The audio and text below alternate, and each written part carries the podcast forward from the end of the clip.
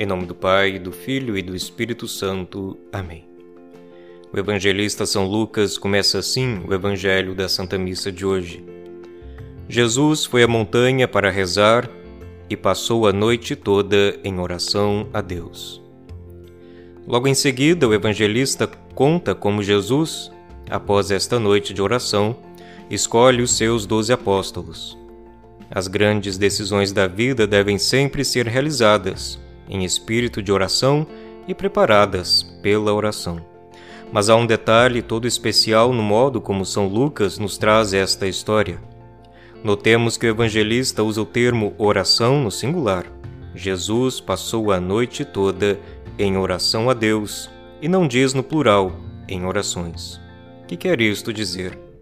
De fato, mesmo que nós multipliquemos as nossas orações, nossas preces, nossos gestos de adoração e até mesmo na liturgia, se o coração não está em oração, isto é, em um espírito de união com Deus, somos, empregando a expressão de São Paulo apóstolo, como um metal que ressoa sem vida.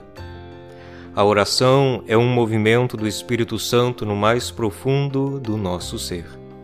Ela é quietude, contemplação, amor. É mais uma questão de desejar Deus do que dirigir-lhe palavras. A oração exige silêncio, humildade e renúncia. Mas é ela também uma fonte secreta de paz e alegria em Deus. Encontrar a oração do Espírito em nós é como encontrar uma fonte ou uma nascente d'água que sacia a nossa sede de Deus.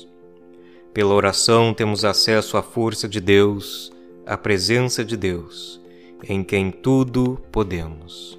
Tudo posso naquele que me fortalece. Oração, dai-nos, Senhor, a alegria de encontrarmos a vossa presença em nós e de desfrutarmos da vossa paz.